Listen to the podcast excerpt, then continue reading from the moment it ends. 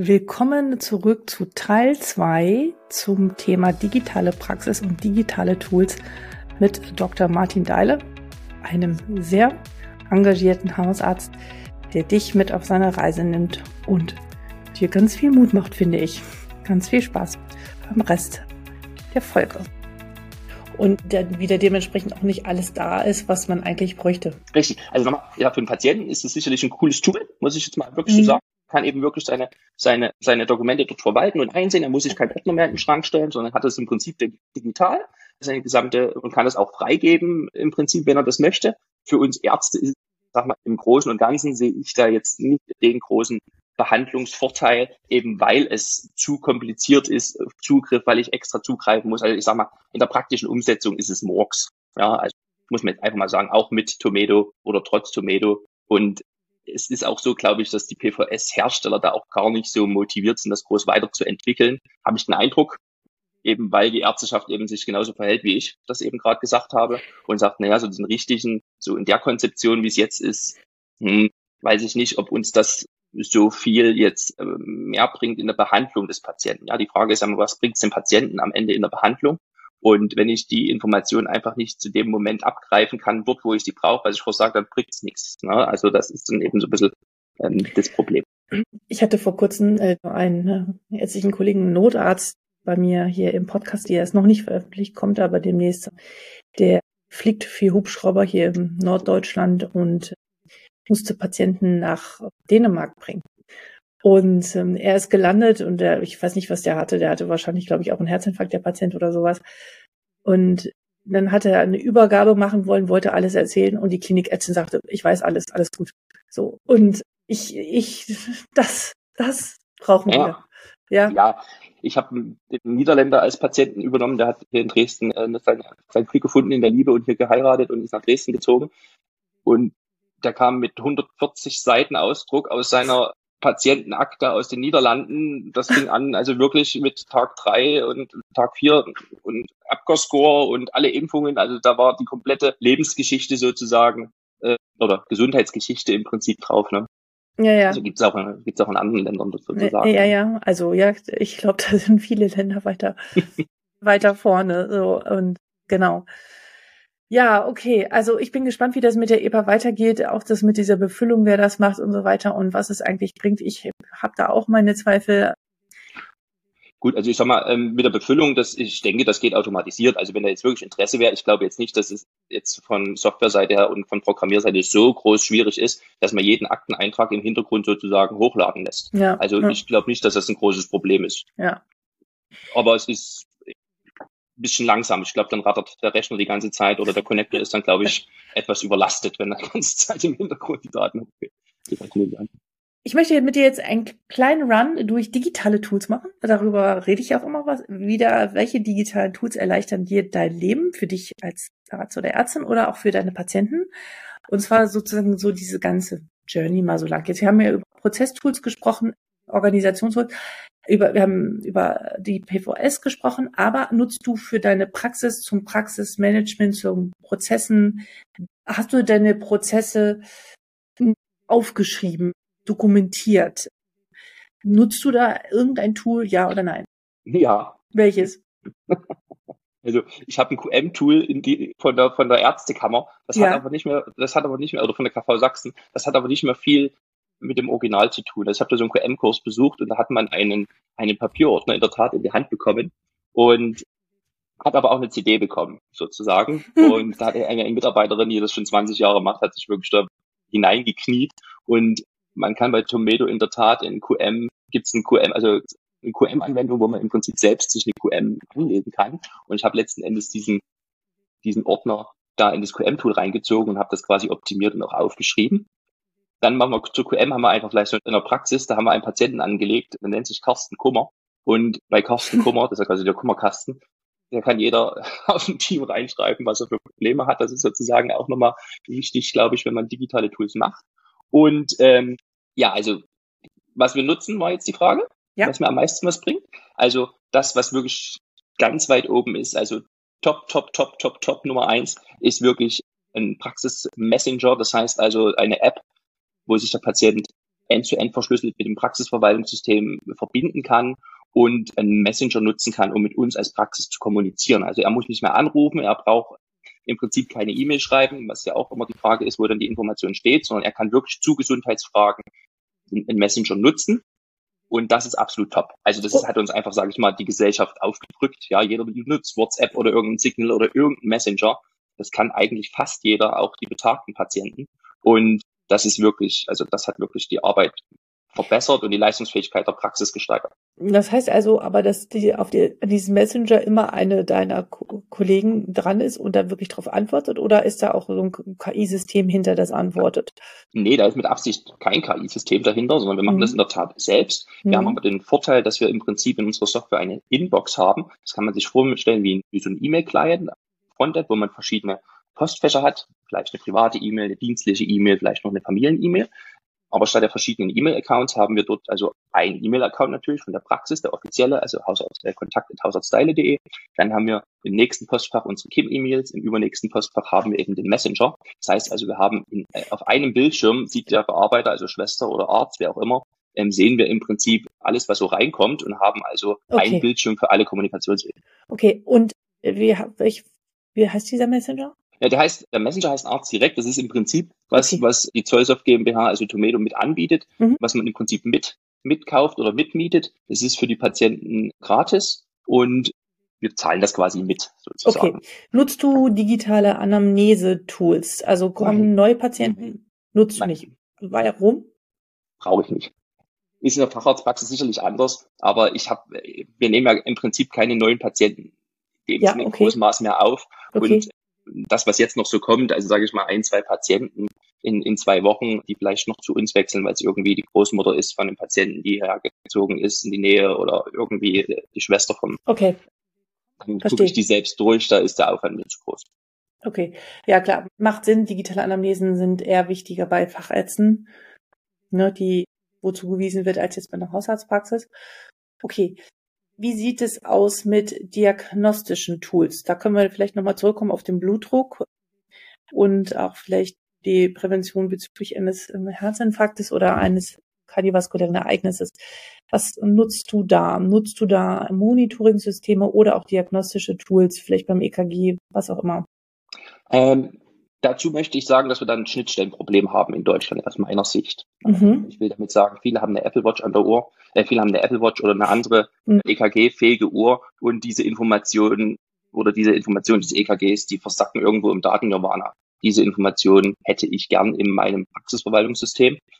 Und zwar nicht in irgendeiner Webanwendung oder irgendwas, sondern wir brauchen das in den BVS-Systemen. Also ich möchte dafür plädieren, dass wir wirklich die Schnittstellen in die PVS-Systeme brauchen. Ich habe verschiedene Systeme schon getestet. Ich habe jetzt zum Beispiel mit, mit Noah Labs so eine Telemedizin-Testung, wo wir im Prinzip Herzinsuffizienzpatienten überwachen mit Blutdruck, mit EKG, mit SPO2-Gewicht und noch so eine Sprachanalyse machen. Da muss ich mich aber extra einwählen auf einer, auf einer Webseite und muss dann die einzeln anklicken, die Patienten und sehe, dass also die letzten drei Wochen alles stabil ist. Das könnte natürlich eine KI übernehmen, aber die müsste auch oder diese Informationen müssten eben in mein PVS, also in mein Praxisverwaltungssystem. An dieser Stelle möchte ich nochmal ganz, ganz explizit auf die ansprechen, die das hier hoffentlich hören, weil es ja immer noch so ist, dass jede, jeder Hersteller, egal was er gerade macht, welche Indikation, immer tolle Plattform baut für jede Indikation. Wenn es danach geht, haben wir 20 Tabs oder wenn nicht noch mehr auf dem Rechner parallel auf und jeder möchte, dass man dann bei, was weiß ich, drei Patienten nutzen dann diese Blutdruckplattform, dass man für die drei sich wieder einloggt. Und das sind also Dinge, die einfach realistisch nicht umsetzbar sind. Stimmst du mir dazu? Deswegen, Absolut. Ist, ja, also jeder für sich, da klingt das immer alles total toll, ne, dass man das so hat. Aber im Praxisalltag ist es nicht realistisch, da brauchen wir einen Ort. Richtig. Äh, es ist auch mit dem Messenger, ja, also das, was die Gematik plant mit dem TI-Messenger zum Beispiel, finde ich auch eine gute Idee, aber es ist halt einfach, es dauert halt ewig, bis es implementiert ist. Von mhm. daher haben wir in, aus der Privatwirtschaft jetzt was individuell, aber für den Patienten bedeutet das, er hat einen Messenger für seinen Gynäkologen, er hat einen Messenger für einen Hausarzt und hat einen Messenger vor allem wegen für einen Neurologen, weil alle drei verschiedene Praxisverwaltungssysteme nutzen und natürlich einen eigenen Messenger entwerfen müssen, damit es wirklich end-zu-end -end verschlüsselt ist. Und für den Patienten ist das natürlich kein Komfort, und andersrum ist es für einen Arzt kein Komfort, wenn jede Anwendung, wie du es gerade gesagt hast, ähm, einzeln im Prinzip läuft, sondern die muss irgendwo an einem Ort laufen. Ich weiß um die Bedenken des Datenschutzes, Gesundheitsdaten etc. pp. Aber einfach mal, wenn man sich mal so ein, die Apple Health App anguckt, was die alles kann mittlerweile, wie die sich weiterentwickelt. Jetzt gab es gerade ein Update mit iOS 17. Das ist Wahnsinn. Also warum kommen diese Informationen nicht in mein, wenn der Patient das möchte, es geht alles nur über PDF letzten Endes. Ne? Also warum können diese Informationen nicht dorthin kommen, wo sie gebraucht werden, beim Arzt? Exakt. Aber wie machst du es momentan? Ne? Also ich lasse ja. mir häufig das Handy der Leute zeigen und gucke mir das dann auf dem Handy an. Ich meine, das kann ja keine ja, Lösung also, sein. Aber ja. wie machst du das? Ja, also wir haben, prinzipiell haben wir hier Schnittstellen. Das, was vor Ort ist, ist quasi digital mit einer Schnittstelle mit der Patientenakte verbunden. Mhm. Das heißt also, die Ultraschallbilder ähm, gehen über eine Schnittstelle, geht, geht die Anfrage im Prinzip der Patientendaten zum Ultraschallgerät. Wenn wir uns an das Gerät setzen, ist da im Prinzip schon alles eingegeben. Dann machen wir die Untersuchung und dann wird es im Prinzip Entschuldigung, wieder zurückgeschickt. Das heißt also, es geht wieder in die Akte zurück. Dasselbe gilt für EKG, Belastungs-EKG, Langzeitblutdruck, Blut, Blutdruck SPO2. Das geht im Prinzip dann automatisiert in die, in die Patientenakte. Ansonsten, wie gesagt, habe ich so einzelne Tools mit einzelnen Startups, wo ich so ein bisschen was probiere. Aber das ist jetzt nichts, was ich jetzt hier so, worüber ich jetzt so großen Spalt ist, als noch so, ja, das ist eben das, was du gesagt hast. Ne? Man hat eine Webanwendung und dann macht man das mit drei, vier, fünf Patienten und probiert das mal, aber stellt dann fest, na ja, so als Webanwendung bringt mir das alles äh, keinen richtigen Mehrwert. Und ja, dann lasse ich es wieder fallen. Also wie gesagt, das, was wirklich top ist, ist der Messenger, muss ich einfach mal so sagen. Und weil sich einfach Patienten melden können, ich sag mal aus dem einfachen Bereich, vielleicht wenn du eine Migräne-Patientin hast, die du, die du kennst einfach als Hausarzt und die braucht einen Tag eine Krankschreibung. Warum soll die sich jetzt noch eine Stunde ins grellende Licht der Praxis setzen, sich noch eine Grippe holen?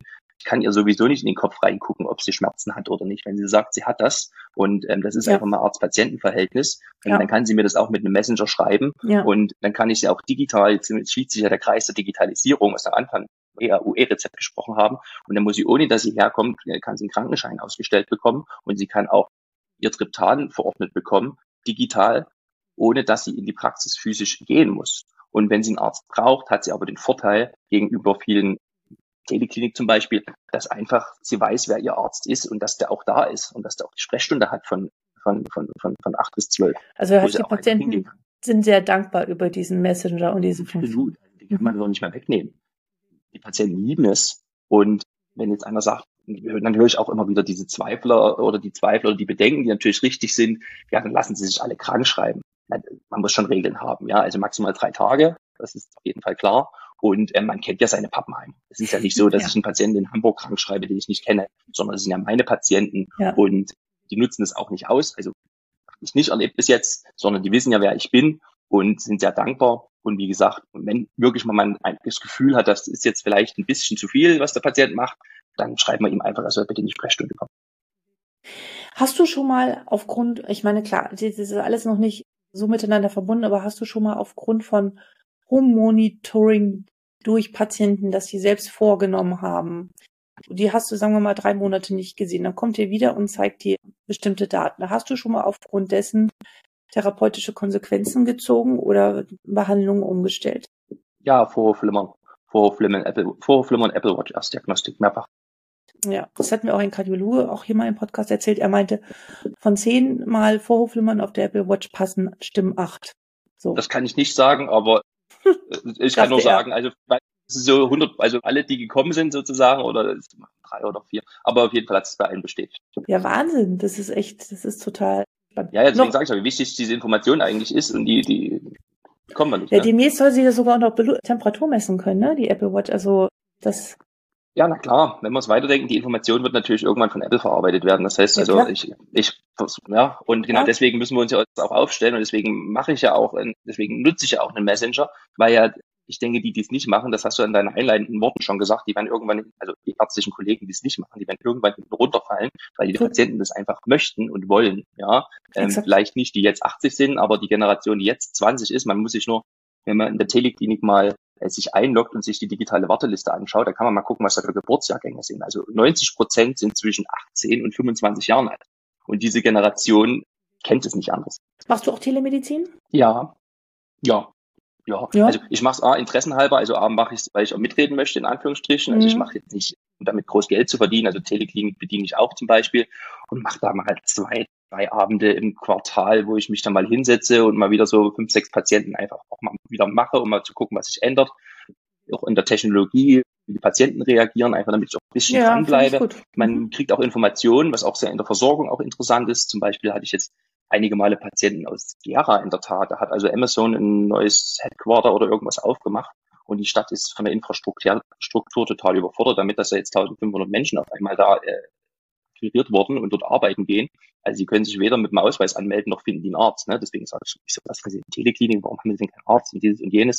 Ja, und ich so, Dialekt, das passt aber auch nicht zu Thüringen. Und ja, ich bin aus Schwaben und ich habe hier keinen Arzt gefunden und hier gibt's auch keinen. Und Interessant. Ja, ne, da ist eine Frage der Zeit, bis Amazon da einfach mal einen Arzt anstellt und äh, im Prinzip dort eine Sprechstunde für die 1500, ja, das ist was, was eine Quartal, habe ja gesagt, als Größe, ja die kann dort auch einen Arzt betreuen und die Frage ist dann, ob er sich vielleicht auch eine KV-Zulassung holt irgendwann und dann hat man natürlich eine KV-Zulassungs-Amazon-Praxis.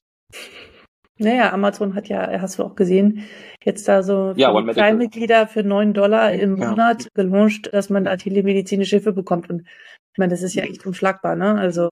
Ja, aber wie gesagt, ich kann nur daran appellieren, das ist unser Arztberuf und ja. wir weiß. müssen da wirklich uns aufstellen, dass wir da ich eben weiß. nicht ein Schild an die Tür machen, heute leider geschlossen, bitte gehen Sie zur Bereitschaftspraxis, sondern dass wir einfach eben mit solchen Tools wie eben einem Messenger arbeiten und wir müssen auch von von, von Abrechnungsseite, von KV-Seite her und auch von der Kammerseite her da auch Rechtssicherheit für uns schaffen.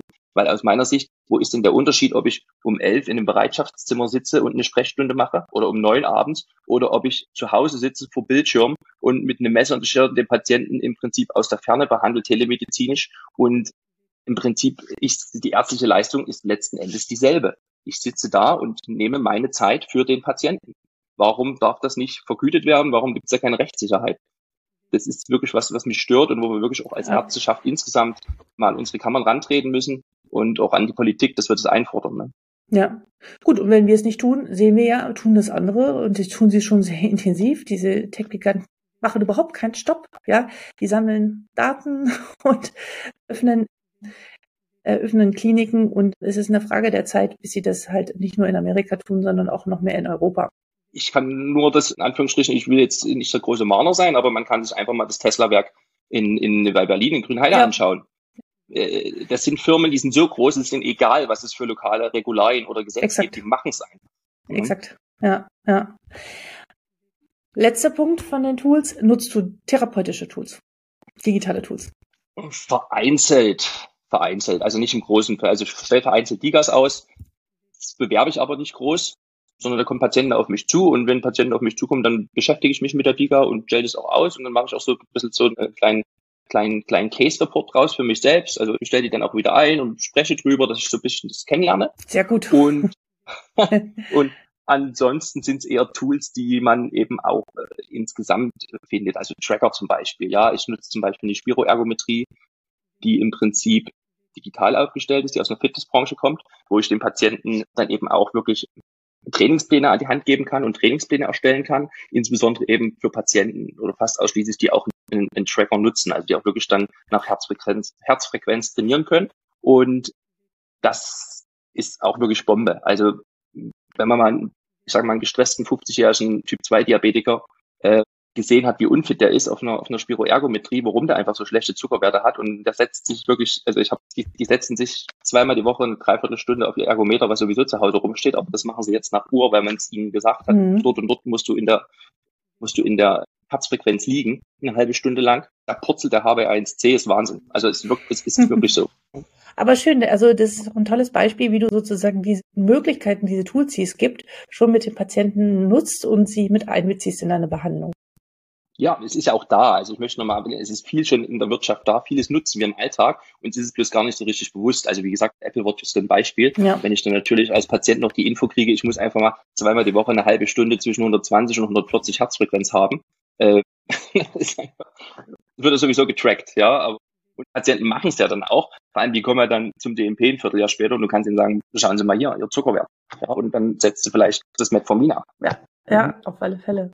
Gibt es auch irgendein Tool oder irgendwas, was wir, was ich jetzt, was wir nicht besprochen haben, wo du sagst, das war für dich noch so eine Art Gamechanger, das war für dich extrem wichtig in den letzten Jahren oder was du nutzt, worüber wir nicht gesprochen haben? Wirklich. Also ich finde Kim noch ziemlich gut, muss ich mal wirklich so sagen, dass die Befunde schneller bearbeiten kann. Mhm. Ähm, das gefällt mir, aber es ist jetzt nicht so wirklich ein digitales Tool. Nee, ansonsten ist eigentlich, nee, okay. nichts extra einnehmen. Was würdest du jetzt, ich meine, du bist, gehst im Vergleich zu vielen anderen, die dann immer noch sehr kritisch sind, sehr positiv ran. Woher hast du das und was würdest, also, wie, wie kommt das, ja? Und was würdest du den Kolleginnen und Kollegen raten, die erstens überlegen, jetzt in eine eigene Praxis zu gehen oder aber Kollegen, die jetzt schon auch sogar schon längere Zeit eine Praxis haben und wissen, sie müssen etwas verändern, weil sonst wird gar nichts mehr gehen. Das sind ja zwei verschiedene Gruppen, ja? Ich die Frage jetzt. Also, was würdest du, also, was würdest du, also jungen Kollegen raten, die jetzt überlegen, äh, in eine Praxis zu gehen, was, was ist wichtig, äh, was sie bedenken sollen, die sozusagen von Grund auf mit allem beginnen, so, was ist wichtig? Und wiederum, was sollten jetzt die, die jetzt schon längere Zeit dabei sind, wahrscheinlich schon so um die 50 plus sind, wissen, sie haben noch 15 Jahre mindestens vor sich und sehen, oh Gott, also das funktioniert alles nicht mehr. Was würdest du denen raten? Also ähm, den jungen Kollegen auf jeden Fall so viel wie möglich selbst machen. Also A, spart das Kosten, muss man einfach mal so sagen. Gerade in Deutschland, also Kosten sind so gestiegen, alles, was man selbst machen kann, muss man erstmal nicht, muss man erstmal nicht bezahlen. Das ist ganz wichtig. Also wir haben zum Beispiel kann man ja mal so sagen. Also ich habe einen Investitionskredit von 80.000 Euro aufgenommen. Das heißt also, wir haben Schreibtische aus dem Ikea geholt und haben uns eben keinen Praxiseinrichter geholt und haben uns auch im Prinzip das Labor von der Küchenfirma um die Ecke bauen lassen und nicht von irgendeinem Praxisausstatter, wo es irgendwie das Dreifache gekostet hat. Und das geht auch und sieht vielleicht sogar besser aus. Also das ist mal so das Erste. Also wenn man jetzt wirklich neu anfängt irgendwo oder eine Praxis übernimmt oder sowas, dann wirklich einfach mal sich in der Umgebung bei den Handwerkern um, umschauen und bei den Leuten ringsrum, weil die freuen sich in der Regel alle, dass man als Arzt sich niederlässt und man kriegt auch meistens ein bisschen eine andere Kondition und wie gesagt, das spart wirklich Kosten. Mhm. Das ist wirklich eine tolle Sache und eben auch bei der Software geht's weiter. Die Rechner kann man auch bei Apple bestellen und die sind letzten Endes genauso teuer wie ein kommerzieller PC und das geht auch alles, also kann man selbst machen. Das ist erstmal ganz wichtig und wie gesagt, die, die Leute ringsrum sind in der Regel dankbar. Für die älteren Kollegen ist es natürlich so, dass man seinen Praxiswert steigert, wenn man einfach die Kraft, die Mut und die Zeit hat. Ich weiß, es ist eine riesengroße Aufgabe und ich möchte, ich weiß nicht, ob ich selbst es schaffen würde, wenn ich im laufenden Betrieb in der Praxis eine Umstellung im Prinzip machen muss. Man sieht ja schon, was mit dem E-Rezept wird. Im Prinzip einen Neuanfang machen muss in meiner Praxis nach vielleicht 20 Berufsjahren. Das ist schwierig, glaube ich, also das umzusetzen. Das ist ein Haufen Arbeit. Was brauchen die dann? Ähm, also was, ich meine, wir müssen die ja auch erreichen, ne? Also das ist ja. Naja, naja. Äh, es fängt ja jetzt nicht jeder bei Null an, auf der Wiese sozusagen und fährt zum Ikea und stellt sich einen Tisch auf, sondern ist richtig. wir brauchen, da sind, ich weiß nicht, wie viele zigtausende Praxen da draußen, wo dann noch gar nichts geschehen ist. Es ist in der Tat ein Reform, Modernisierungsstau, das muss ich mal so sagen, was aus, aus mhm. vielen, vielen Jahren entstanden ist wo einfach auch nichts passiert ist. Da haben wir hier, in, sag ich mal, in neuen Bundesländern oder in, in Sachsen insbesondere, haben wir natürlich da ganz andere, ganz andere Startbedingungen, weil hier einfach ein Neuanfang 1990 gab oder 1993 gab. Mhm. Und ähm, dadurch ist das natürlich, äh, was Krankenhäuser angeht, was Arztpraxen angeht, ja, es ist ein ganz andere, ist einfach viel mehr passiert sozusagen. Aber wenn man jetzt so eine Arztpraxis in dritter Generation in Bayern führt, das ist, das ja. ist, das ist schwierig, muss ich jetzt einfach mal so sagen. Und ich weiß auch nicht, wie die Kollegen diese Transformation hinbekommen wollen. Die können ja nicht einfach mal sagen, wir machen jetzt drei Wochen zu und dann bauen wir die Praxis um und ähm, dann fangen wir digital neu an. Also das ist, das ist, das ist wirklich schwierig. Was ich aber sagen kann, ist, oder was ich, was ich glaube, ist, dass jede, sage ich mal, ältere Arztpraxis, die sich modernisiert, natürlich auch wieder attraktiver wird für neue Kollegen. Sprich, in der Abgabe ihren Praxiswert natürlich steigert, dadurch, dass, das, dass sie dann ein modernes System haben. Weil ich denke, es, wie auch immer das Zulassungssystem laufen wird, aber nach allem, wie es aussieht, kann man sich wahrscheinlich als Arzt in fünf Jahren die Zulassung aussuchen und muss keine Zulassung mehr kaufen. Also da kann man wahrscheinlich auch einfach nebenan einen Raum mieten und dann sagen, der Kollege macht zu, der hat keine Nachfrage, kommen Sie einfach zu mir. Und da hat man nichts an, an, an, an Praxisübernahme bezahlt. Und der abgebende Kollege hat dann auch kein Handgeld mehr für den Ruhestand. Also denke ich, wenn man seine Praxis als älterer Kollege natürlich die Arbeit aufnimmt, ist es natürlich auch eine Wertsteigerung der eigenen Praxis. Zumindest ist so meine Meinung dazu. Also was ich ja, also das höre ich halt immer wieder, dass es durchaus natürlich die ganzen Hersteller gibt, die immer wieder Hilfe auch bei diesen Umstellungen anbieten, dass man das so sukzessive macht, dass man das nicht von heute auf morgen macht und dass die da einen begleiten, weil die natürlich auch von diesen Hürden wissen, die es äh, dort gibt, überhaupt damit zu starten und viele sich damit überfordert fühlen. Und ich glaube, da brauchst einfach einen guten Plan und jemanden an der Seite, der sagt, hier, ich unterstütze dich und begleite dich in dieser Phase. Aber ja, man muss angehen und das, der, der Wert der Praxen, das finde ich nochmal ein wichtiges Argument, sich dennoch damit auseinanderzusetzen und äh, zu starten. Gibt es noch einen Gedanken oder ein, ein, ja, etwas Wichtiges, was du gerne den ärztlichen Kolleginnen und Kollegen mitgeben möchtest? Mut zur Veränderung. Mut zur Veränderung. Mut, Mut zur ja. Veränderung. Und äh, wie gesagt, und die, die Schranken, die Sektorengrenzen im Kopf abbauen, also insbesondere ambulant stationär ist bei den jungen, die jungen Kollegen haben das gar nicht, die Studenten haben das gar nicht. Das ist wirklich was, was unser Gesundheitssystem mit uns Ärzten macht. Und ich denke, die stationär ambulant, das muss, das muss komplett überdacht werden. Und wir werden es auch jetzt, glaube ich, sehen, wenn wir dieses Krankenhaus Transformation oder Reform oder wie man es nennt mehr, auch die Weiterbildungsordnungen müssen sich dadurch ändern. Es wird ja gar nicht mehr möglich sein, diese enormen Zahlen, OP-Zahlen von Chirurgen oder Anästhesisten zu erbringen bei deutlich weniger Krankenhäusern. Also wo sollen denn dann die Patienten herkommen? Und äh, wie will man das, wie will man das im Krankenhaus machen, wenn man das ambulant macht? Also das sind viele, viele, viele Herausforderungen.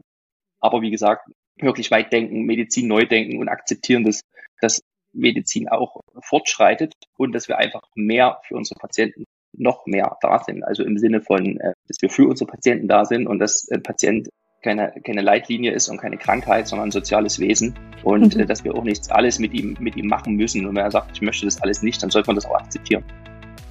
Ein wunderschönes Schlusswort. Ich möchte gar nichts weiter zu sagen. Lieber Martin, vielen, vielen Dank für deine Einblicke. Ich finde es eine sehr, sehr, sehr wertvolle Folge für die ärztlichen Kolleginnen und Kollegen dort draußen oder vielleicht auch andere, die hier zuhören, die sich für diese Wege und diese Prozesse interessieren. Du bist äh, ein großes Vorbild mit deinem Blick nach vorne und mit dem Vorangehen und bist du sehr mutig, das hast du bislang gezeigt. Mach das bitte weiterhin so, sei so und bleib so für deine Patienten da und ich bin gespannt, was wir noch von dir weiter hören werden. Vielen Dank. Dankeschön. Darf ich noch einen Buchtipp sagen? Das ist ja, ja üblich. Ja, da, darfst du noch sagen. okay, also Buchtipp ist ein Sachbuch, das ist von Hans Rosling, das ist ein schwedischer Autor bzw. ein schwedischer Arzt. Factfulness. Ja, habe ich schon mehrfach gehört. Ich kenne es noch nicht, aber gefällt dir. Hat schon, haben schon mehrere gesagt. Finde ich gut. Okay. Ja, vielen Dank. Okay, mach's gut. Dankeschön. Tschüss. Vielen Dank für deine Zeit und dass du bis jetzt dabei geblieben bist. Das zeigt mir, das Thema bewegt dich auf der einen oder anderen Art und Weise. Und nun würde mich interessieren, was wirst du ändern? Oder was, was äh, nimmst du aus dieser Folge mit? Schreibe mir gerne unter info.docsdigital.de oder gerne auf LinkedIn und vernetze dich mit mir. Und dann habe ich jetzt noch eine letzte Bitte, die mir wirklich sehr am Herzen liegt. Ich habe in letzter Zeit da nicht so sehr drauf geachtet oder in den letzten 120 Folgen nicht, aber jetzt möchte ich es doch tun. Ich freue mich wirklich über 5-Sterne-Bewertungen bei Spotify und bei Apple Podcast, dass ich dann noch mehr Rückmeldungen bekomme, damit dieser Podcast und Videocast noch von viel mehr Kolleginnen und Kollegen gefunden wird. Das ist mir sehr, sehr wichtig und ich würde mich freuen, wenn ich dich dazu bewegen kann. Vielen Dank für deine Zeit und wo immer du auch bist. Ich wünsche dir alles Gute, Alexandra.